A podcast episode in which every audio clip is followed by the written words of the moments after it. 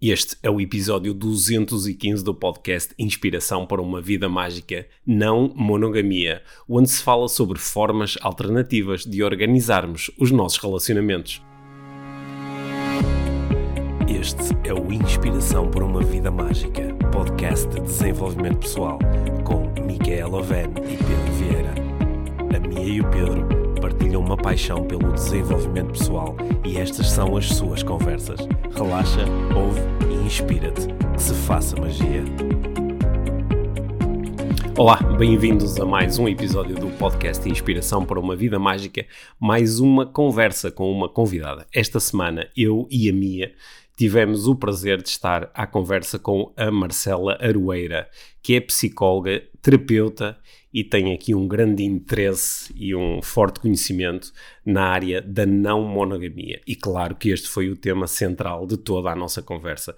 Procuramos explorar através de questões e utilizando curiosidade o que é a monogamia, que vivências podemos ter dentro da monogamia e como é que a maior parte das pessoas se relaciona com, este, com esta forma alternativa de organizarmos os nossos relacionamentos amorosos. É uma conversa bem interessante, é uma conversa que, em alguns momentos, pode desafiar as tuas concepções sobre o que é que é um relacionamento romântico e acho que podes retirar muitas aprendizagens, muitos insights desta conversa que nós mantivemos com a Marcela.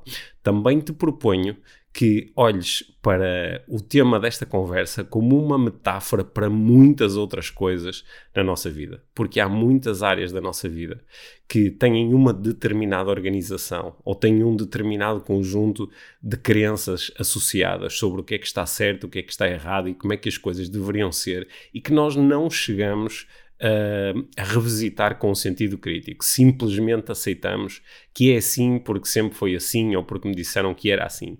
E esta conversa vai nos ajudar certamente a olhar com mais possibilidade e com mais liberdade para esta área tão importante dos relacionamentos, mas pode nos ajudar também a olhar com mais possibilidade e com mais liberdade para tantas outras coisas na nossa vida.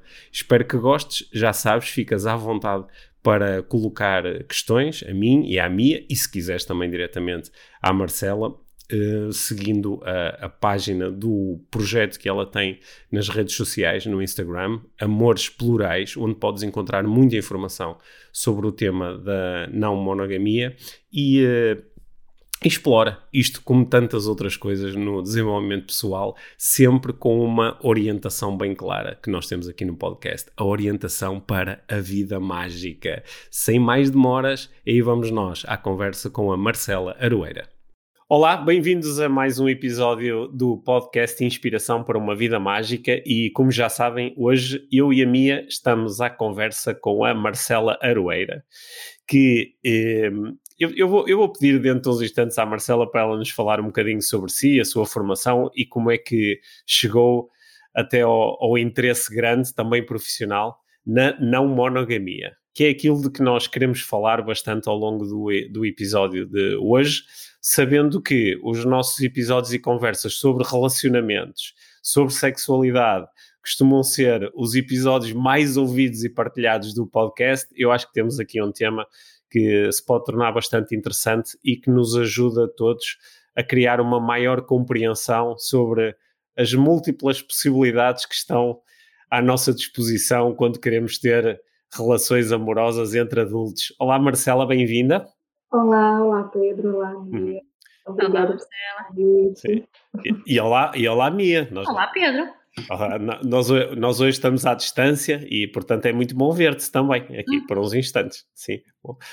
Marcela, então, eh, um, ehm, como, como, eu já sugeri antes, vou-te vou -te pedir que nos faças aqui um pequenino enquadramento de como é que tu chegaste até aqui, até aquilo que tu fazes hoje e se nos quiseres também depois, acho que durante a conversa vamos poder explorar um bocadinho o teu projeto dos amores plurais. Pode ser? Pode, claro. Bom, é, tudo começou com é, uma experiência pessoal mesmo, né, que eu tive com, com a não monogamia. É, eu ainda estava no Brasil, né, eu vim para Portugal em 2016 para fazer o meu mestrado em psicologia clínica e por estar vivenciando a não monogamia na minha vida, né, experienciando isso, é, eu é, quis falar sobre esse tema no meu, no meu mestrado, no meu, no meu projeto de mestrado. E a partir de então, assim, é, por, uh, por esse tema despertar muitas curiosidades, né, e, e, por eu querer me entender mais também nessa nova realidade, é, eu quis aprofundar os meus estudos sobre o tema, e isso me levou a criar o Amores Plurais, baseado no, no, meu, no meu mestrado, que tinha a ver também com empoderamento feminino, em relações não monogâmicas e tal. E que acabou que eu não defendi, mas isso é uma outra história. mas é, e aí foi isso. Em 2018 eu criei o Amores Plurais e comecei a escrever sobre o tema, a escrever conteúdos, a me especializar de alguma forma é, nesse tema, uh, partindo do partindo da informação que que eu tive de que não tinham muitos profissionais da área de psicologia especializados para lidar com esse tema, né? Assim, que conseguissem entender, compreender, né, melhor, né, o que, o, como que é essa vivência, essa experiência. Então, foi por aí. Uhum.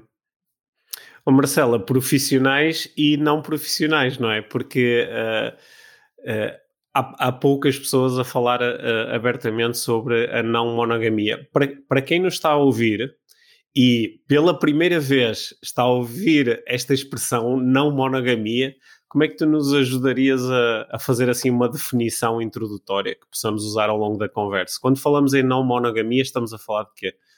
Tá. Bom, é, não monogamia é, primeiro de tudo, uma fuga da norma, né? uma fuga da regra da monogamia. Né? Ou seja, é, e até que eu aproveito para esclarecer um conceito que muita gente acha que não monogamia é poligamia. Né? Então, uhum. Na verdade, não. Na verdade, a monogamia e a poligamia estão do mesmo lado da moeda, e a não monogamia está do outro. Uhum. Porque a não monogamia implica em relações que que nós podemos é, escolher a forma como nós queremos é, fazer esses acordos, né, fazer os acordos relacionais, como que a gente quer estruturar, é, independentemente de uma norma, de uma regra social que diz que nós devemos, né, é, seguir por um caminho só, porque e eu digo isso, né? Muita gente fala, ah, não, mas eu nunca fui obrigado a ser monogâmico e tal. Hum. Mas aí eu, eu, eu peço para as pessoas pensarem, né? Tipo, hum. em algum momento alguém já falou assim: olha, você pode ser monogâmico, mas você também não precisa ser, né? Uhum. Isso nunca foi dito, né? Eu, pelo menos, nunca tinha ouvido falar em não monogamia até vivenciar isso na prática, né? Então é isso, na, assim, de uma forma bem ampla, bem geral, a não monogamia é uma fuga dessa norma social que é a monogamia. É, é, se calhar até podemos fazer uma, uma comparação um bocadinho, ou, ou, se calhar um bocadinho, comparação um bocado estúpida, mas é um bocado, lembra-me quando as pessoas questionam uh, o vegetarianismo, porquê que escolheste ser uh, vegetariano? Uh, e, e, muitas vezes o que eu faço a pergunta da volta é, mas, mas porque, porque eu escolhi isso, mas por outro lado tu não escolheste ser não vegetariano, tal como muitas pessoas não escolhem, uh, não escolhem propriamente ser uh, monógamas, não é? é? É só seguir a norma, é isso que quer dizer um bocadinho. Isso, é. E, e, sem ter. É, a gente nunca questionou isso, né? Por que, que a monogamia existe, né? Uhum. Por que, que a gente só pode estar com uma pessoa de cada vez, né? E, e, aí tem toda uma visão mais ampliada disso, né, que tem a ver com a estrutura social, que tem a ver com política, que tem a ver com, né, aí vai aumentando. Né? A, gente começa, acho que o primeiro contato com a não monogamia geralmente é por vivências é, é, sexuais ou afetivas, né, que nos levam a pensar, mas peraí, eu estou gostando de mais de uma pessoa ao mesmo tempo, então, na verdade, se calhar tem alguma coisa aí que pode ser diferente do que eu, do que eu sabia, né? Como as relações dela. Mas aí a gente vai aprofundando os estudos e vai vendo que, na verdade, o buraco é muito mais embaixo, né? Que, uhum. a, mono, que a origem da monogamia é, tem tem uma, né, uma perspectiva histórica né, muito mais complexa, muito mais ampla, que aí a gente vai entrando depois e, se, e, se, e descobrindo mais caminhos por aí. Uhum. Oh, Marcela, eu há algum tempo, há, um, há uns anos, li o um, Sex at Dawn e eu, e eu né, que tenho uma visão antropológica da, da não monogamia e, e uma das uma das coisas que me ficou assim muito clara com a exposição que é feita nesse livro é que talvez a não monogamia seja a, a, forma mais natural de organização de relações entre, entre adultos, não é? Pois é, porque na verdade para quem que era a monogamia, né? Para quem uhum. que a uhum. monogamia foi criada? A monogamia ela foi criada para um controle reprodutivo das mulheres, né? Uhum. Para que, que é, uma linhagem de, de é, para que a herança, né, que era passada uhum. de né, propriedade privada, né, até antes disso, né, a, a, uma forma de assegurar, né, que, que essa que essa que essas heranças seriam passadas para o filho legítimo. E como é que assegura que a mulher só iria ter um filho com aquele homem, né? Uhum, em casa, né? Prendendo ela em casa e só nos trabalhos domésticos, né? Então... É, é uma, é uma questão muito uh, uh, do foro da economia, não é? Que é o, uh, a partir do momento em que existe posse, é? A partir do momento em que eu individualmente tenho uma posse, já, a, a posse já não é da tribo, já não é de todos, é minha, então eu quero ter a certeza que transmito as minhas posses, que trabalhei muito durante a vida inteira para acumular, transmito aos meus, aos meus filhos. Né? E, e, e, na fase pré-testes de, de DNA, só, só havia uma forma de assegurar isto, que era garantir que, olha, agora nós os dois só, só temos relações um com o outro. Né? E, e, mas, na verdade, na prática, não era isso que acontecia, né? Na verdade, não. era, é, era, é, é, Nunca foram monogâmicos, na verdade. É, era um acordo que só funcionava para um lado. Oh, oh Marcela, mas aliás, tu estás a dizer que uh, os homens, assim, de uma forma geral, nunca foram monogâmicos, mas mesmo, mesmo embora a esmagadora maioria das pessoas se identifique com a monogamia, talvez por, como tu propuseste, porque também nunca nunca uh, equacionaram outras possibilidades, mas isso não quer dizer que as suas práticas sejam verdadeiramente monogâmicas, não é? Porque se eu estou numa relação dita monogâmica exclusiva, mas depois se me envolvo com outra pessoa ou se tenho uma amante, eu na prática não estou a ser nada monogâmico, pois não?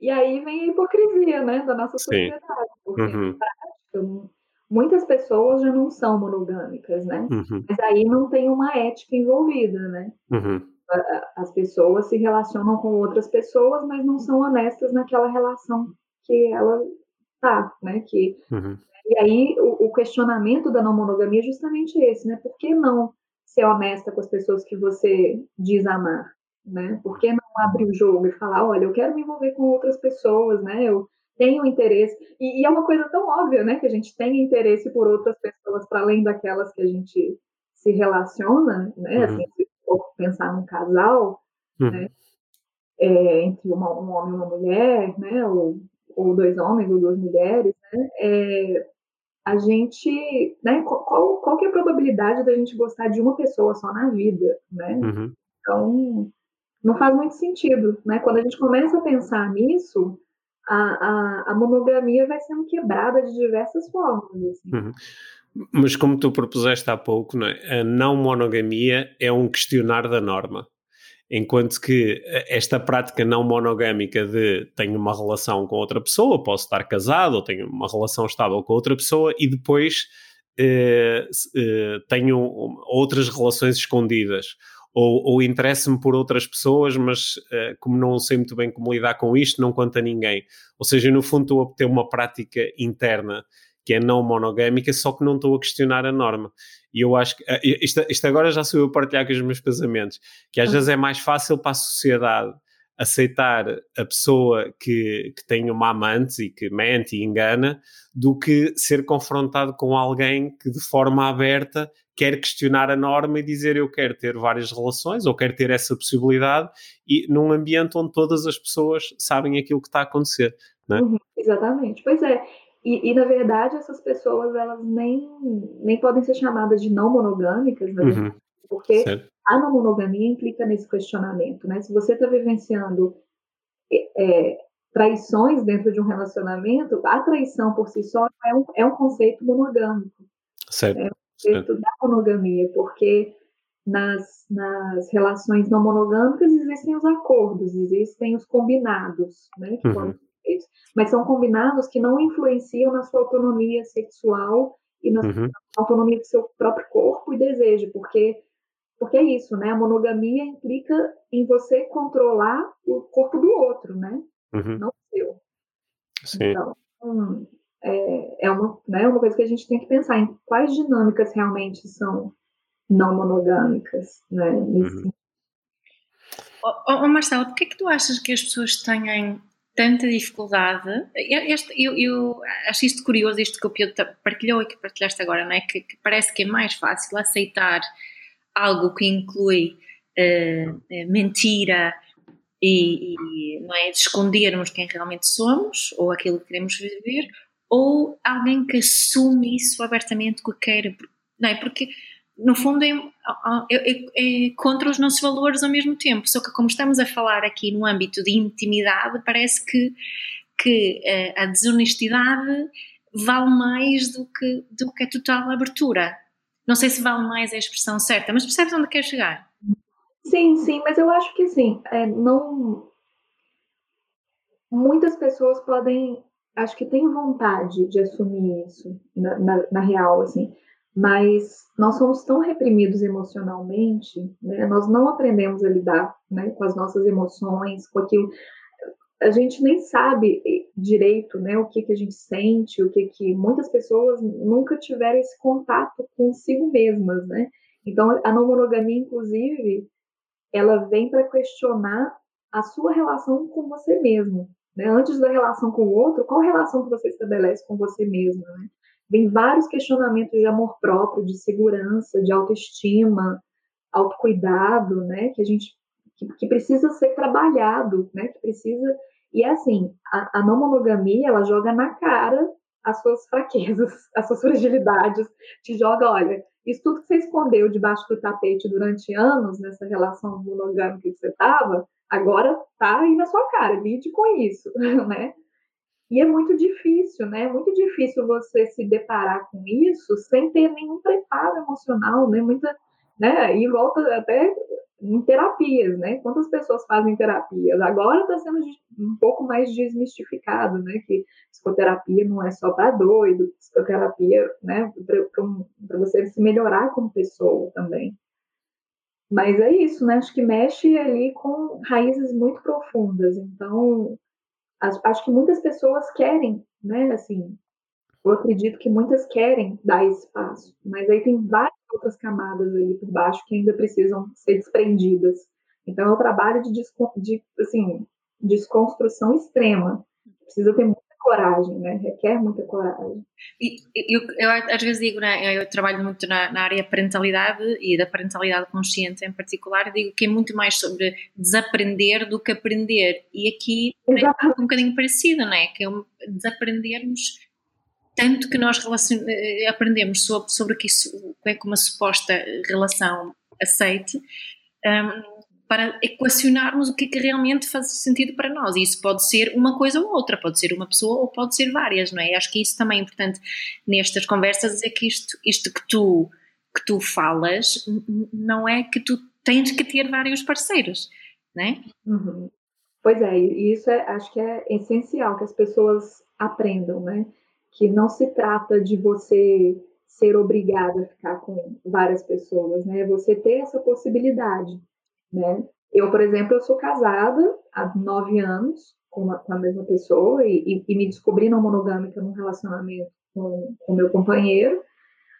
É, mas é isso, assim, atualmente eu tenho um filho que tem um ano e sete meses e ele precisa muito de mim, né? Ele demanda muita atenção e muita, né? E, e eu não, não me sinto nesse momento disponível nem emocionalmente, nem fisicamente para estar com outras pessoas para além desses relacionamentos que eu estou gerindo agora, né? Que é com meu companheiro, meu filho e comigo mesma. Eu estou me, conhecendo e me reconhecendo como uma nova mulher também, né? depois de ser mãe. Então, é, é isso, assim, é, é a possibilidade, não é uma obrigação. De, de, Deixa-me fazer aqui uma, uma, uma provocação.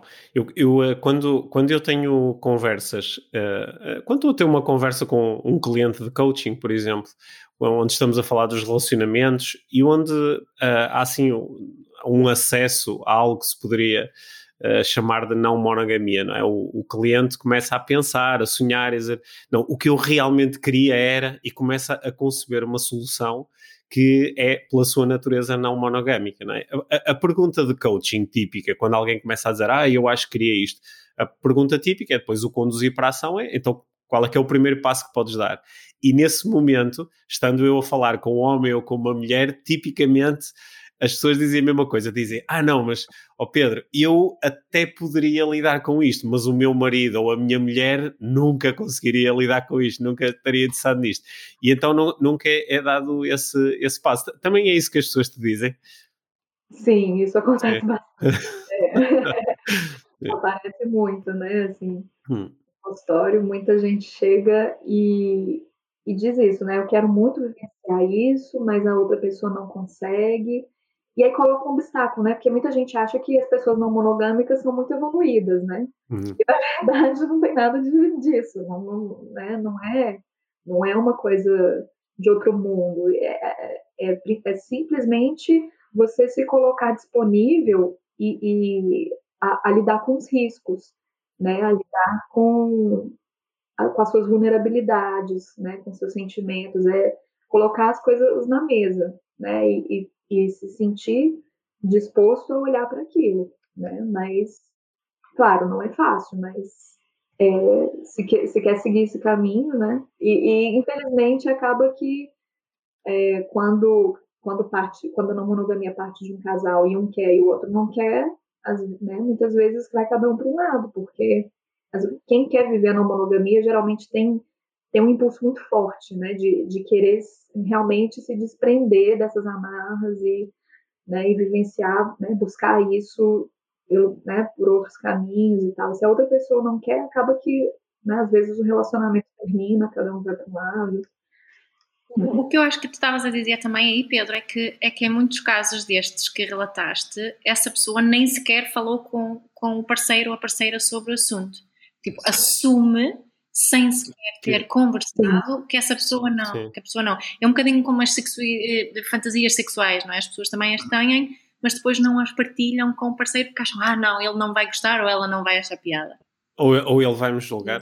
Sendo que, sendo que às vezes acho que também há aí um, um medo, que nem sempre é, é, um medo muito consciente, mas é eh, se por um lado eu tenho medo que uh, ah, vou falar com a minha parceira, vou-lhe dizer, falar sobre a minha vontade de estar com outras pessoas e ela vai ficar muito zangada, vai me julgar e, e vai se afastar. E, mas também há o medo contrário, que é, e se ela fica extremamente interessada e diz, ah, pois eu também tenho muita vontade de estar com outros homens, não é? Como é que eu depois a seguir lido com isso? Porque o, a, a, a, não monogamia é uma, como é que se diz? É uma rua com dois sentidos, é uma avenida com dois sentidos, não é? E uh, é, é, é, pode ser, imagino que uh, para muitas pessoas o, uh, o ciúme seja uma coisa que aparece muito associada à ideia à possibilidade da não monogamia. Também, também tens essa experiência, Marcela, quando falas com pessoas sobre este tema? Que o ciúme aparece logo assim como uma energia forte. Pois é, na verdade, é... pode ser, pode aparecer como uma coisa forte, mas pode ser o contrário, pode ser que amenize. Como foi o meu caso, por exemplo. Eu era uma pessoa uhum. extremamente ciumenta. Eu era muito ciumenta mesmo, né? Então, e a não monogamia me trouxe tranquilidade. Uhum. Eu, que pareça, porque a minha insegurança em particular, porque o ciúme pode estar é, pode estar ligado a várias coisas, né? Para cada pessoa vai ter um sentido diferente, mas é, no meu caso, por exemplo, é, eu, eu, eu sentia ciúmes por causa, da, por causa da, da possibilidade da pessoa estar comigo, mas sem ela querer mais, assim, né? Eu não tinha segurança de que a pessoa queria estar comigo porque ela queria mesmo, né? Ela estaria comigo por causa de um contrato, por causa de um acordo. Né? Era o medo disso mudar em algum momento e eu não ficar sabendo. Com a não monogamia, isso passou a não fazer mais sentido, porque eu sabia que as pessoas que estavam comigo estavam simplesmente porque elas queriam estar. Elas não eram obrigadas a nada e não tinha nenhuma restrição quanto a ficar com outras pessoas, né?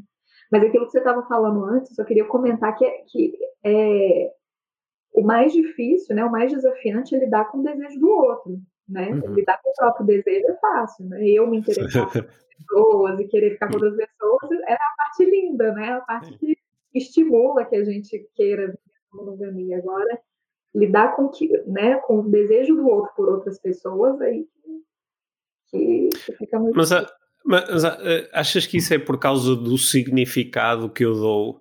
O, o que é que significa para mim a pessoa com quem eu tenho uma, uma relação eh, manifestar desejo por outras pessoas e até uh, depois fazer alguma coisa em relação a esse desejo, não é? Materializá-lo ou ter experiências físicas. Uh, o que é que isso significa em relação a mim? É essa a pergunta que eu faço e que me torna tão insegura. Isto é eu achar que o facto de, do outro ter relações com terceiros quer dizer alguma coisa sobre mim, não é? Porque na, na, na, velha, na velha, no velho paradigma monogâmico, não é? Naquele paradigma do, do, uh, do, da alma gêmea e do, do amor eterno e que o amor verdadeiro é só se tem por uma pessoa, é? É, uhum. É, então, isto, se o outro se interessa por terceiros, então abalou todas estas estruturas de, de, de amor e exclusividade, e de repente eu sinto menos importante. É, é, isso, é esse significado que entra aqui no meio e torna isto tudo difícil. Sim, sim, eu acho hum. que isso é uma das principais coisas que entram hum. na equação, né? Porque hum. nós vivemos o paradigma da escassez, né? De, uhum. Se é como se fosse, como se o relacionamento fosse uma torta de chocolate, que você, se você tirar um pedaço, vai, vai sobrar menos para você, né? Que, que se eu gostar de mais de outras pessoas, então eu vou ter menos, menos disponibilidade, menos tempo, menos tudo, né? Uhum. Mas na verdade é o contrário, quando se trata de sentimentos, quanto mais você sente, mais você sente. Né? Uhum. Né? Não pode ser é, é, é, foi, foi uma. Eu até li um texto sobre isso para o mestrado que, que, que, falava justamente que, é, que, esse é um conceito da administração, da economia, e que a gente aplicou às relações, mas as relações funcionam numa dinâmica completamente diferente. Uhum. Né? E ela precisa ser avaliada nessa, né, numa outra perspectiva, numa outra configuração. E, mas é isso, a gente está acostumado a lidar com esse, com esse mito do amor romântico. Uhum que não, se gosta de outra pessoa, não gosta de verdade de mim, se, por, se não sente ciúme é porque não me ama, se, né, são todas essas, é, é, a gente é, é, inundado por várias coisas que nos deixam inseguros, né, que deixa, que faz com que a gente ache que vai perder a qualquer momento, e, e eu acho que é isso, acho que o medo da medo do abandono, né? Eu acho que são coisas que influenciam muito, né? Estava aqui a ouvir-te a falar, Marcela, lembro-me daquela do receio que eu ouço muitas, muitas pessoas, e eu própria senti isso, quando é temos um filho, tu tens um filho, tenho, nós temos três, e quando, quando engravidamos com o segundo e nós começamos a questionar como é que vai ser possível eu amar outra criança tal como eu amo esta primeira criança. Não é? Isto, isso não pode ser possível, porque o meu amor por esta criança é tão grande, como é que eu vou ter amor o suficiente para mais uma? Quando vem a segunda criança, nós descobrimos que não só temos tanto amor por esta criança nova, como temos ainda mais por, por aquela criança que, que já estava cá, não é? Portanto, o amor, mais um não é dois, é mais do que dois. Oh, Mia, mas, mas o, o, irmão, o irmão mais velho, o irmão mais velho é que lida muitas vezes também com este medo, não é? Que é agora os meus pais, os meus pais decidiram ter outro filho não é? Há ali um momento de adaptação, até porque a criança também não tem, às vezes, capacidade cognitiva para, para ter um entendimento sobre o que é que quer dizer a chegada de um irmão.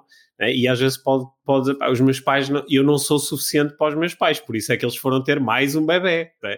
E agora, e o bebê agora vai levar, vai comer um bocado da torta de chocolate, agora sobrou menos para mim. Né? Mas é. depois com, com, o tempo descobre que a, a, realidade, a vivência emocional é diferente. Né? Uhum. Pois é, assim, o medo da perda, o medo do hum. abandono, hum. né, o ciúme, hum. ele é hum. instintivo, hum. é um modo Sim. de sobrevivência, né? Uhum. A criança ela, a criança sente ciúmes, né? E é, um, e é, um, é uma emoção né, natural. Agora, a, a diferença, o que faz toda a diferença é como os pais lidam né, com essa emoção da criança. E, e quanto mais você mostra para ela, olha, você continua sendo amado, mesmo a gente tendo outro filho, né? Que faz toda a diferença. Vocês. E, e, justamente isso que a Mia falou, né? Acho que esse, esse é o melhor exemplo. Por que, que com os filhos a gente consegue amar mais de um filho ao mesmo tempo e com outros amores na nossa vida, por que, que é diferente? Né? Por que, que a gente consegue amar mais de um amigo? Por que, que na vida né, que, que envolve sexo, porque é a única coisa que muda, né, é, é diferente? E isso tem mu muita contribuição desse, dessa, desse mito do amor romântico, né, de que as relações afetivos sexuais elas são mais importantes do que as outras, inclusive, né?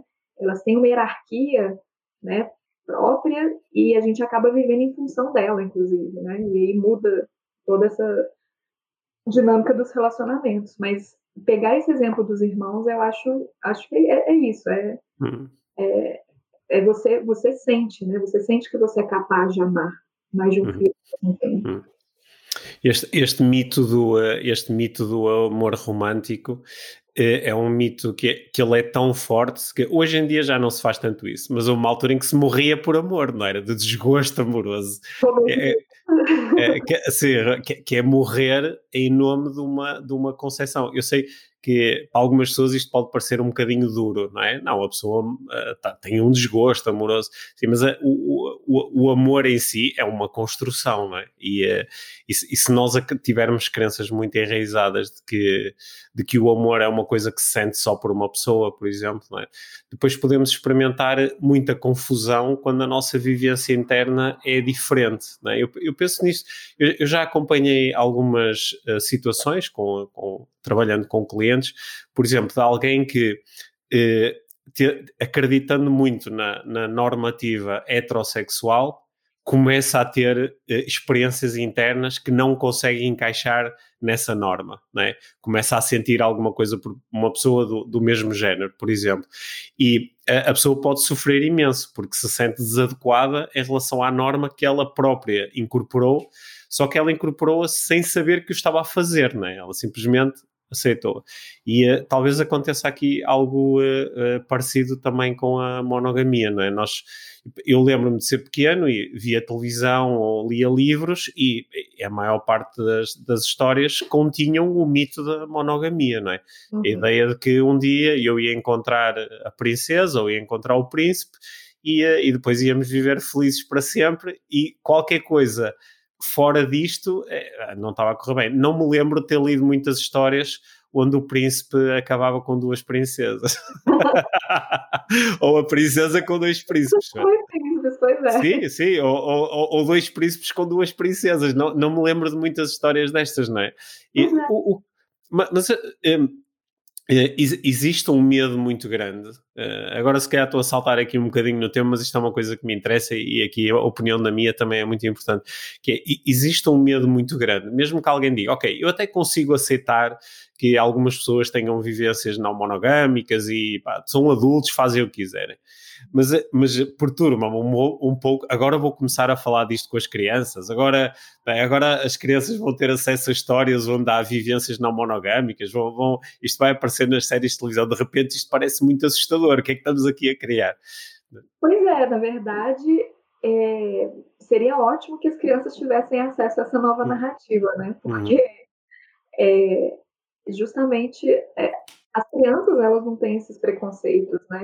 As crianças, elas hum. são, em relação à homossexualidade, em relação a pessoas trans, não binárias, as crianças não têm esse julgamento moral que a gente tem, né? porque isso está tá enraizado na nossa cultura, e as crianças uhum. elas vão absorver aquilo que os pais passaram, né? Uhum. E se a gente é, levar, pelo contrário, né? Assim, quando, quando nós falamos a verdade com as crianças, quando nós expomos para elas né, as nossas verdades e o que o que faz sentido para a gente e explica aquilo, as crianças elas entendem perfeitamente. Uhum.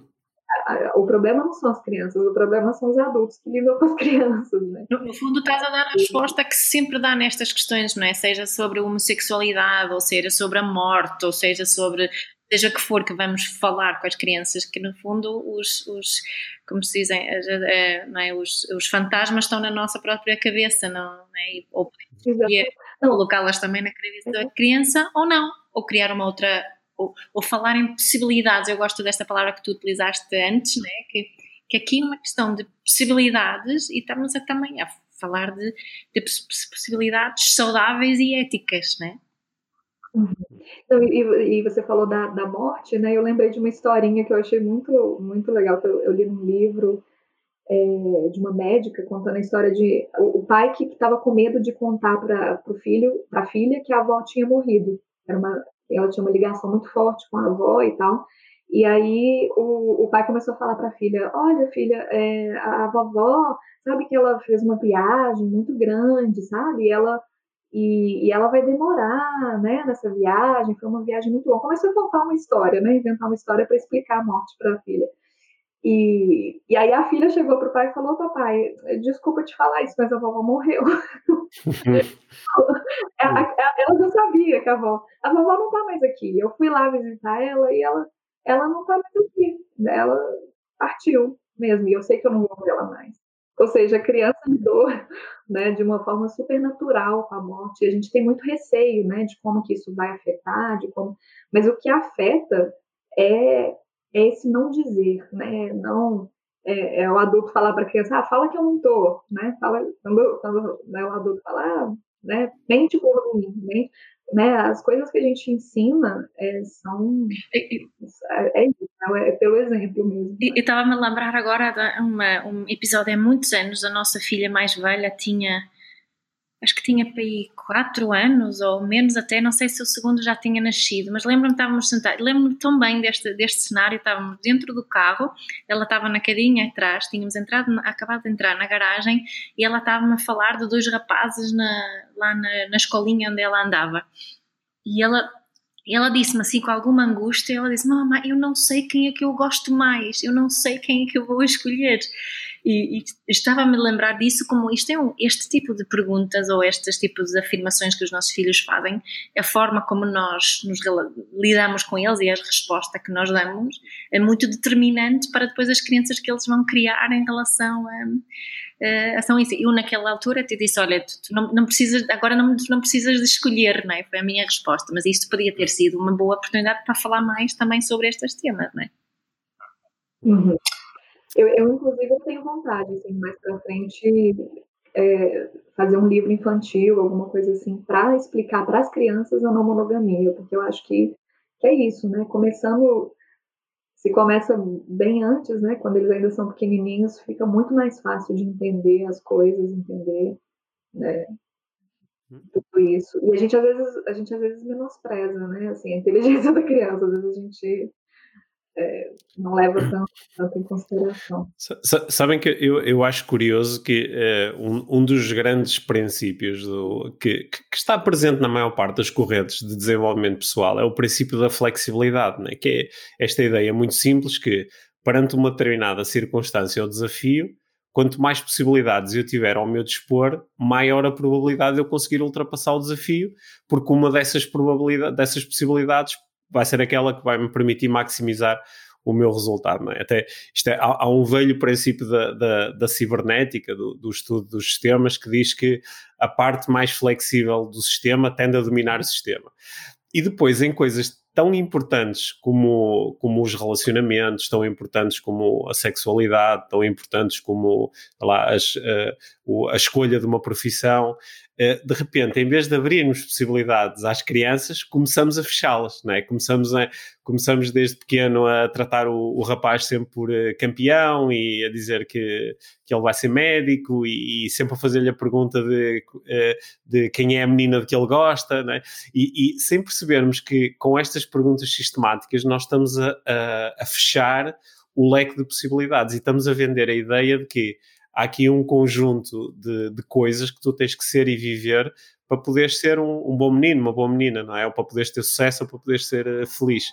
E uh, eu estava agora aqui a ouvir-vos e estava aqui a ter este insight que uh, há, há, áreas de atividade, como nos negócios, nas empresas, onde nós vamos muito em busca da flexibilidade, que é eu quero treinar as pessoas para elas conseguirem responder às circunstâncias com mais mais, mais possibilidades à sua disposição, não é? Passamos o ano 2020 aqui por causa da pandemia, passamos o ano inteiro a falar sobre isto, é, ah, tens de ser flexível para lidar com as coisas. E depois chegamos a uma coisa tão importante como os relacionamentos amorosos e dizemos, não, só há uma forma certa de viver isto, tens que encontrar uma pessoa e, e eu acho que é isso que faz com que muitas pessoas, depois a única forma que têm de lidar com as coisas que sentem é entrar na, naquela eh, monogamia uh, em, em, em, sequência, não é? Em série, não é? Que é, tem uma relação, acaba para ter outra, acaba para ter outra, acaba para ter outra. É? E cada vez mais a gente vê, né, que os, os casamentos não estão durando muito tempo, uhum. né? E, as pessoas já estão se incomodando, né, muito. Uhum com esse. Tipo, já não está dando certo. A monogamia já não está dando certo há um tempo, né? E, e é isso. Ah, e uma outra coisa que eu acho importante dizer, né? É, só para realçar a, a, questão da possibilidade, né? Muita gente fala assim, ah, mas e se eu quiser ficar com uma pessoa só? Porque, né, quando eu tô apaixonada, né, eu não tenho vontade de ficar com mais ninguém e tal. Mas, sim, você é livre para ficar só com aquela pessoa, né? Se você quiser. Você... Ou sozinho. Ou sozinho. Mas é, é, a, a, a exclusividade, é, ela não a, a, você pode ser você pode ser exclusivo dentro da não monogamia, né? Se você quiser. Então, se eu quiser agora, né? Igual no, no momento eu estou com uma pessoa só, eu estou, mas é porque eu quero. Não tem nada que outras pessoas não estão controlando o, né, o meu corpo e o meu desejo. Sou eu mesma que estou escolhendo aquilo. E é uma escolha consciente, né? Eu sei que eu tenho outras possibilidades, mas no momento eu escolho ficar, ficar aqui né, me conhecer mais, né, entrar no meu processo terapêutico e me desenvolver enquanto pessoa, e é isso. Exclusividade por uh, opção em vez de exclusividade por imposição. Exatamente. Lá está, porque, é a escolha. Sim. Pois é, porque a monogamia ela implica em relações de poder, né? Uhum. Hierarquia, e geralmente é, né, a gente estava tocando aí na questão do gênero. Geralmente, os homens, né, com poder é, um poder superior, né? Não é à toa que tem tanta violência doméstica, né, em relações. Né? Não é à toa que tantas mulheres morrem por ciúmes. Né? Então implica muito isso, né? A violência está diretamente é, implicada nessas relações de poder também.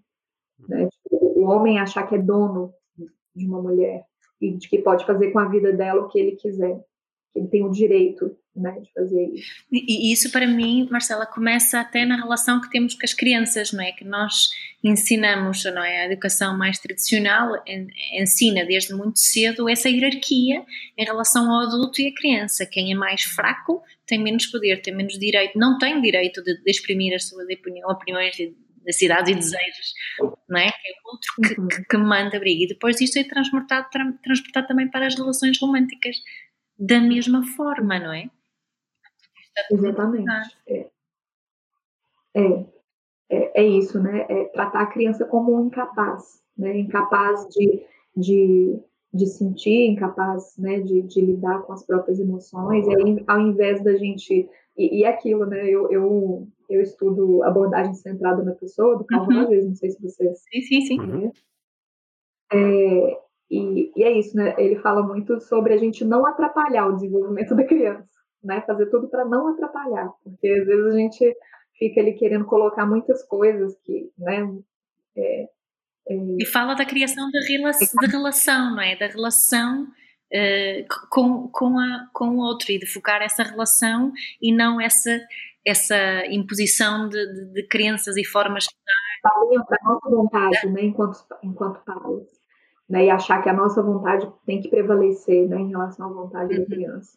Igual o comer, né? É, é, outro, teve um tempo atrás eu vi um vídeo que eu achei absurdo, assim, do pai é, queria que o filho comesse E aí, para fazer com que o filho comesse, ele fingiu que estava dando comida para um boneco. E aí, quando aí, é, e aí depois ele batia no boneco, tipo assim, para mostrar o que que ia acontecer se o filho não comesse. Tá? E o filho, assim, super assustado, né? E eu, eu fiquei muito é, chocada com aquilo, né? E, e é isso, e é nessas pequenas coisas, né? Tipo, a gente acha, ah, não, o filho tem que comer, tem que comer, tem que obrigar o filho a comer. Não, ele vai ter o tempo dele, né? A gente tem que respeitar também os limites. Marcela, mas olha, eu no outro dia uh, estava, estávamos a assistir a uma série aqui, a um reality show em casa, e, uh, e no reality show havia umas pessoas que. havia um casamento, e. e neste caso era ela que lhe dizia ele, mas podia ter sido ao contrário, Uh, repara como é exatamente a mesma estrutura que tu estavas aí a propor aí para, para, o boneco e para comer. Ela, ela na brincadeira, assim, no meio de uma risada, diz assim: Ah, eu se algum dia te apanho a olhar para outra, eu vou lá e corto, né? E, e, e eles riam todos muito, e eu estava a observar aquilo e dizer que engraçado, isto é, é, é parece uma brincadeira, mas está aqui, a, está aqui a ser utilizada uma, isto é uma ameaça, não é? Mesmo no meio da brincadeira isto é uma ameaça. E é uma ameaça que depois vai limitar um, a capacidade de nós entrarmos em contato com aquilo que nós realmente queremos e com os nossos pensamentos e de podermos partilhar isso com o outro. Olha, uhum. se me permitem, eu queria dar aqui um, um saltinho na nossa conversa e imaginar que uh, duas pessoas decidem tornar-se uh, não monogâmicas ou pelo menos decidem começar a ter conversas onde exploram essa possibilidade. Quais são, quais são as. Uh, isto em termos de comunicação e de desenvolvimento pessoal é exigente, não é? Como tu estavas a propor há pouco. Quais, quais, quais são assim as competências fundamentais para uma relação não monogâmica poder prosperar e, e, poder ser feliz? Uhum. Bom, acho que principalmente é, no caso de partindo de duas pessoas, né? Porque poderia ser uma relação solo, né? Que a gente fala uhum, uhum. solo, mas quando é duas pessoas, uh, a comunicação, né? Essencial, a abertura, né? É, principalmente aí a gente usa ferramentas da comunicação não violenta, por exemplo, né? Falar de mim, né? Falar o que eu estou sentindo para o outro não se sentir né, é, ofendido de alguma forma. É, deixa eu ver, comunicação. É, comunicação, comunicação. isso, isso é, as nossas conversas aqui no podcast também, quando falamos de relacionamentos, acabam muitas vezes nisso, não é? No, no, no, é? no, no fundo, a relação é, é um ato de comunicação uh, constante, não é? E que vai assumindo Falando diferentes formas. Da, da comunicação não violenta, não é? Ah, eu acho que a comunicação não violenta tem tem dois componentes que eu acho que às vezes nos ajuda, em vez de dizermos só comunicação, de destacarmos estes dois e para ver se tu concordas, Marcela, que é empatia e honestidade, não é? Que, que, que, ok, o que, quando dizemos a comunicação, o que é que é importante na comunicação? Podemos dizer que é a empatia para com o outro, mas também a autoempatia, claro, e a honestidade em relação ao outro e, e a nossa a honestidade connosco mesmos também. E esta dança entre estas, estas partilhas de empatia e, e honestidade. Concordarias com isso? Sim. Sim, a, a, empatia eu até acho que ela é muito desenvolvida durante a, durante a, a vivência da não monogamia. Porque é isso, é você constantemente se vendo no outro, se relacionar com Tipo, eu saio com alguém e aí eu me sinto super energizada com aquela nova relação, super feliz e tal. E aí eu penso na outra pessoa saindo, né, com outras pessoas. E aí às vezes me bate aquela insegurança, mas aí eu tento pensar né, naquela felicidade que me, né, que aquilo me trouxe. E ah, e até um, uma palavra que a gente usa, né, compensação, que é você sentir felicidade pelo outro, mesmo que você não faça parte dela diretamente, né? Uhum felicidade, pelo outro estar feliz, né? E o que a gente faz geralmente com amigos, né? Tipo, um amigo fala, ah, passei num concurso, é, fui promovido no trabalho, consegui, né? Arrumei uma namorada nova. A gente fica feliz por eles, né? Então, por que que nas nossas relações, né, afetivos sexuais não pode ser a mesma coisa? Eh, a palavra compressão podia ser o o oposto de, eh, de inveja, né? inveja barra ciúme, né? inveja barra ciúme, que é o outro relatar uma experiência positiva e eu não é se, sentir-me feliz pelo outro ou, ou sentir-me feliz por mim também por estar a dar a oportunidade ao outro sentir assim? É, acho que pode, acho que poderia ser inveja, poderia ser egoísmo, talvez. Uhum, uhum. Eu quero viver isso, mas eu não quero que o outro viva.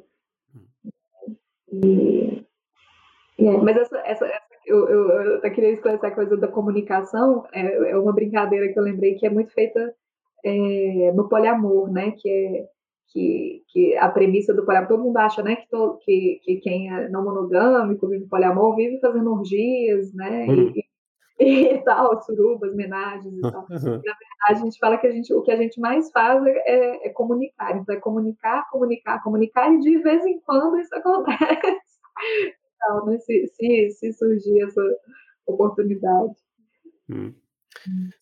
Sabes que eu eh, ah, lembro-me de quando a primeira vez que eu, eh, que eu eh, pensei sobre a diferença fundamental que existe em eu tenho uma relação com alguém e a pessoa chega junto de mim e diz: Olha, Pedro, hoje fui a um, fui a um restaurante novo e comi Uh, olha, a torta de chocolate, ah pá, a torta de chocolate era deliciosa. E eu digo, uau, fico muito contente desta pessoa ter tido essa oportunidade, que bom, prefiro que ela tenha comido uma torta de chocolate incrível do que ela, se ela me dissesse, olha, foi, foi muito má, sou mal. E, e, e, ou se a pessoa disser, olha, li um livro, ou vi um filme e gostei muito, eu fico contente pela outra pessoa. Mas se ela me disser, por exemplo, olha, conheci uma pessoa e beijamos-nos, ah, ele beija mesmo, foi um beijo mesmo bom e de repente aquilo já não é sobre a pessoa, agora é sobre mim, não é? De repente eu fico muito zangado. E eu, a, a, a, primeira vez que me pus a pensar sobre isso, assim, será que há uma diferença assim tão grande entre estas várias experiências? Ou, ou, ou esta diferença uh, só existe por causa aqui da, dos, dos pré-significados que nós damos a isto? É? Eu acho que é diferente no sentido de é, porque esbarra nas suas inseguranças, né? Certo, Você certo. comenta que ela viu um filme ou comeu uma hum. de chocolate e tal, aquilo é, não tem nenhuma conexão com você, né, diretamente. Aquilo você consegue ver, né, e, e você pode até querer comer a torta de chocolate, ver o mesmo hum. filme, e, né, e ter aquela experiência também. Mas não, não te toca, né? Não tem uma interseção com você. Agora, quando ela tem uma experiência sexual com uma outra pessoa, né, e aquela experiência pode ter sido é, muito boa, você compara com a sua própria performance, né? E aí entra a comparação, que é uma outra coisa que a gente precisa trabalhar. Né? Acho, acho, acho, que descobri, descobri agora uma coisa boa com a tua resposta, Marcela, que é quando tu disseste as outras experiências todas não têm diretamente a ver comigo, portanto eu não, não, não, não sinto o ciúme. Mas, por exemplo, eu de repente pensei, imagina que eu era pasteleiro e tinha achava que fazia o melhor a melhor torta de chocolate do mundo. E agora o outro chegava e dizia ah não eu comi uma torta ótima. De repente isso ia-me fazer sentir inseguro em relação à minha torta de chocolate que é ah se calhar se calhar ela agora não vai gostar tanto da minha torta de chocolate porque agora teve outra. E agora dizia não não podes mais ir comer tortas de chocolate fora de casa. E aí vem a competição né a comparação da competição que são ligadas né, ao sistema capitalista que a gente vive. E aí entra uma questão política também, né, numa perspectiva de que a gente é estimulado a competir com o outro, a comparar, né? Então, é, ao invés de, tipo, tá, eu tô, tô ok com a minha sexualidade, eu, eu sei que eu dou prazer para essa outra pessoa, que é diferente do que ela vai sentir com uma outra, mas eu sei que, que é boa a nossa relação e tudo bem, e, e isso bastar, é muito difícil de chegar nessa, nessa perspectiva que a gente vive, né? Assim, de que, é, de que nós é, vivemos constantemente em comparação com o outro e nos diminuindo, né? Assim, geralmente é, o outro trazer uma, uma coisa boa para alguém que a gente gosta, né? Aquilo, aquilo sai como, uma, como, uma, como um balde de água fria na nossa autoestima. Né?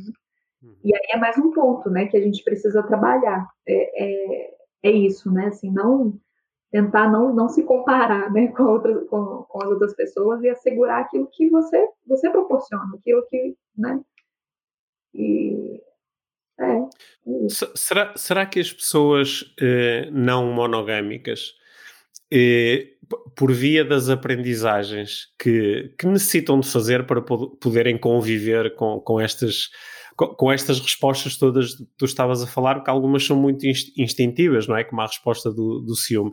Será que por via desse desenvolvimento estas pessoas também são pessoas que tendem a ser menos, menos ansiosas ou a, a, a, a fazerem menos tempestades em copos de água ou, ou não?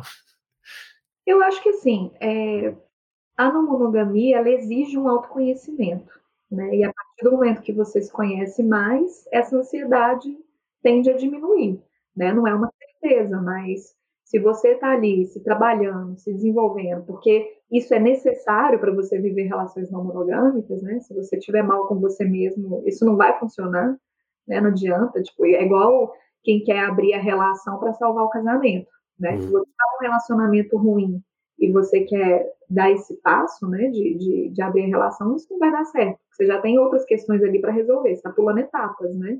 E está atropelando uma coisa com a outra. E então, é... o que, eu estava falando? Hum. É... Olha, olha, eu, eu, tenho, eu tenho uma, eu estou cheio de perguntas, mas tenho uma, mas tenho uma pergunta que até aproveito para lançar às duas, que é, vocês acham que o adotar este paradigma da não monogamia, por comparação com o velho paradigma da monogamia, é socialmente mais confortável para homens ou para mulheres? Ou é, ou é exatamente igual? Ou há diferenças? Tem diferença. Acredito uhum. tem diferenças. Na... Quais é que são as, as diferenças? Não me digam que são outra vez as mulheres que ficam mais pressionadas do que os homens. Não, na prática, ainda assim, mais que é, pelo que eu, que eu estudei, né, assim, a, não monogamia ela traz uma libertação afetiva e sexual para a mulher com ela mesma. Uhum. Agora, a sociedade continua julgando essa mulher e vai julgar ainda mais quando ela uhum. assumir essa posição. Porque as pessoas imaginam, quando ela assumir as outras pessoas. Imagino que, que por norma as pessoas equiparam eh, uma mulher não monogâmica como uma mulher, um, ai, como é que se diz em português? Uma mulher que tem muitos parceiros sexuais só, que tem muito sexo, né? que está muito focada nisso. Imagina. Uhum. Uhum. Sim, sim. É, é, geralmente a mulher é julgada mesmo, assim, né? Tipo, ai, nossa, ela não se dá respeito, nossa, é, que puta. É, é, é, é promíscua. Essa palavra que eu queria promíscua. Ah, é. essa palavra até, ela, ela tem, tem sido ressignificada para algumas uhum. mulheres que vivem a não monogamia, mas uhum. Mas, assim, de modo geral, né, o que a sociedade entende é isso. É, é, é como um julgamento ruim, né, um julgamento mal de que a mulher não se dá o respeito, de que ela né, é quase uma prostituta, né, e vai sair né, fazendo sexo com vários homens e não, né, todo mundo. E... Mas, mas imagino que o homem não monogâmico também vai lidar com esse julgamento social, se calhar não tanto em relação às práticas dele, dizer, olha, este arranjou uma forma de estar com muitas mulheres, só que ele vai ser muito penalizado por, por aquela, aquela uh, velha ideia do, do, uh, do cornudo, do homem que, que, te, que, que, é, que é traído, que é enganado, não é? Pode ser, mas não pesa tanto quanto para a mulher. Porque é. homens, principalmente homens brancos, cis, hum, héteros, hum. são é, tem um lugar de privilégio na sociedade. Uhum. E vai continuar tendo. Mesmo que a gente mude o paradigma relacional, essas questões de gênero, elas ainda continuam atravessando essas dinâmicas de relação. Uhum. Né? Então, o machismo também, né? Assim, práticas, né? A não monogamia, ela não assegura uma ética né? nas relações. Então, isso pode continuar acontecendo. Né? Pode ser que ah, a gente, um casal acorde, né, é, é, tenha acordado, né, que eles vão sair com outras pessoas e tal, mas o homem, é, por exemplo, a mulher não está se sentindo confortável ainda, ou não quer que ele leve alguém para casa deles, para a cama deles, né? Mas aí ele faz isso mesmo assim. E, e, não, mas a gente combinou isso, então você tem que aceitar. E aí vira uma nova imposição dentro da não monogamia, uhum. né? Ou seja, a, a, não monogamia é uma das coisas que a gente está quebrando, mas elas estão tá atreladas a várias outras coisas, né? machismo, racismo, a, a misoginia, a tudo, né? Então é muito, é muito complexo. Oh, oh, Marcelo, gostava de fazer uma pergunta assim mais, mais pessoal, né? porque eu acho que o teu trabalho é. Tu também utilizaste essa, essa palavra, tu utilizaste a palavra de ter coragem e ser corajoso. E algumas, algumas coisas que eu, quando ouço que as pessoas dizem que é, é corajoso, tenho pena que tem, que seja preciso coragem para assumir uma coisa. Às vezes dizemos que é preciso coragem para nos assumirmos como homossexuais, ou neste caso, é preciso coragem para se assumir publicamente como eh, não monogâmica, como tu, tu fizeste, não é? Eh, onde é que encontraste essa coragem? Pois é. é bom, eu, eu, assim, eu venho de uma, de uma família privilegiada, né? Assim, já em termos é, emocionais, eu tenho apoio da minha família, tenho suporte. Então, assim, é, nas condições que, que, que eu tenho de vida, eu me senti confortável o suficiente para dar espaço. Né? Não que, que isso não tenha chocado algumas pessoas, né? isso chocou e inclusive afastou algumas e tal. Mas eu estava tão, é, tão consciente e aquilo era uma verdade tão forte para mim que eu não iria conseguir conviver comigo mesma mais, eu não me cabia mais nesse, nesse armário, né? A gente fala que pessoas é, é, homossexuais saem do armário, na monogamia também é um sair do armário, porque é, é você colocar a cara a tapa para lidar com preconceitos no trabalho, para lidar com preconceitos na família, né, nos lugares que você frequenta. Então, assim, é, na família, eu, eu sei que que meus pais poderiam ficar um pouco é, chocados de início, mas é, eu acreditava, né, eu acredito no amor deles por mim e me sentia vontade de falar com eles, apesar de ter um medo no início, mas eu enfrentei. Profissionalmente, eu sou autônoma, então eu tive também é, essa é, esse privilégio de não ter que lidar com pessoa, não ter que lidar com um chefe que poderia me despedir quando eu assumisse esse meu lado, né, ou colegas de trabalho que poderiam me prejudicar de alguma forma. E é, e é isso, acho que estar tá num país diferente também, né, eu morando aqui em Portugal agora, de alguma forma isso também me deixou mais à vontade para ser eu mesma, assim, não sendo tão conhecida aqui como eu sou na minha cidade no Brasil, é, eu acho que isso me fortaleceu, assim, me, me deu espaço para eu ser eu mesma, sabe? Assim, eu me senti mais, mais confortável. Eu acho que foram essas questões. Foram isso, Achei isso. tão bonito que disseste dos teus pais que acreditaste no amor deles por ti, não é? É mesmo chave isso, uhum. né? e, e, e, falando, pensando aqui em termos de parentalidade, é, é de nós, no fundo, um, dos principais objetivos que nós temos como pais é precisamente fazer com que os nossos filhos consigam realmente acreditar no, no amor que sentimos por eles, não é? para poderem falar uhum. E é isso. É, é, é, é, tipo a certeza de que nós podemos ser quem nós queremos ser e de que a gente vai continuar sendo amado, né? Apesar da, né? Apesar de qualquer escolha que a gente faça, né? E, e é isso, né? Não que minha família não tenha problemas, teve vários problemas, meus pais são separados e tal, tem, tem problemas, mas, mas é isso, assim, né? Individualmente a, relação, a nossa relação é, é assegurada. Né? Assim, eu, eu, confiei nisso. E confiei em mim mesma também, né? De que eu suportaria se caso alguma coisa desse errado, de que eu conseguiria lidar com isso. Olha, gostei muito que nós estamos aqui a chegar ao, ao final da conversa. Gostei muito que uh, tivéssemos falado em coragem e em amor, que são duas são dois estados emocionais bem fortes e que foi, foi bom levar a conversa até aí. Se, se calhar ficamos aqui com interesse, espaço e tempo para muito mais conversas. Quem, quem quiser uh, uh, aprender mais sobre uh, não monogamia, o, o que é que pode fazer? Pode começar a seguir a tua página no Instagram, não é? Amores Plurais, e, e, e, na tua página consegue encontrar mais recursos? Sim, sim. É, é, a página no Instagram é arroba amores plurais. É, lá tem acesso ao podcast também, né? Que tem no Spotify. Eu, essa semana, eu, eu tô de castigo no, Instagram, porque eu fiz, um, na hora de editar o meu perfil, deu um problema no site e aí tá faltando o link eu uhum. coloco lá com várias outras informações. Tem material de apoio para pessoas que querem estudar mais sobre não monogamia, é, formulário para quem quer fazer psicoterapia, é, tem um livro que eu, que eu indico lá, até um livro do Carl Rogers, que é Novas Formas de Amor e Suas Alternativas de, né, no Casamento, que foi escrito em 1970, que é fantástico. Uhum. E é isso, assim, tem várias coisas, mas aí só, só sexta-feira que vem é. Eu... nós depois, quando publicarmos aqui a nossa conversa, pomos uh, os links para as pessoas conseguirem uh, encontrar-te. Bom. Mia, quer, quer, queres fazer a última pergunta à Marcela, aquela que nós fazemos no Sim, final tua quero, Marcela. O que é, que é para uhum. ti uma vida mágica? Eu acho que é uma vida com emoção. É uma vida com. É uma vida que me faz vibrar eu possa ser eu mesma e que, que ela me, me faça sentido. Né? Que, eu acho que é isso. Hum.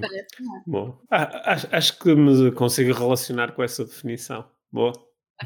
Muito obrigada, Marcela, Olha, por esta Mar... conversa e muito parabéns pelo, pelo teu trabalho. Acho que é muito na linha da frente, uma palavra, uma expressão tão popular de, de, de neste momento, mas estás mesmo ali na, uhum na linha da frente. Portanto, obrigada por isso. Sim. Obrigado, obrigado por teres eh, partilhado connosco e obrigado pela tua coragem e pelo teu amor. Obrigado. Obrigada a vocês também por essa oportunidade de, de estar aqui e de falar mais né, sobre Boa. isso. Boa. Até, mais... A, até, a, até a próxima.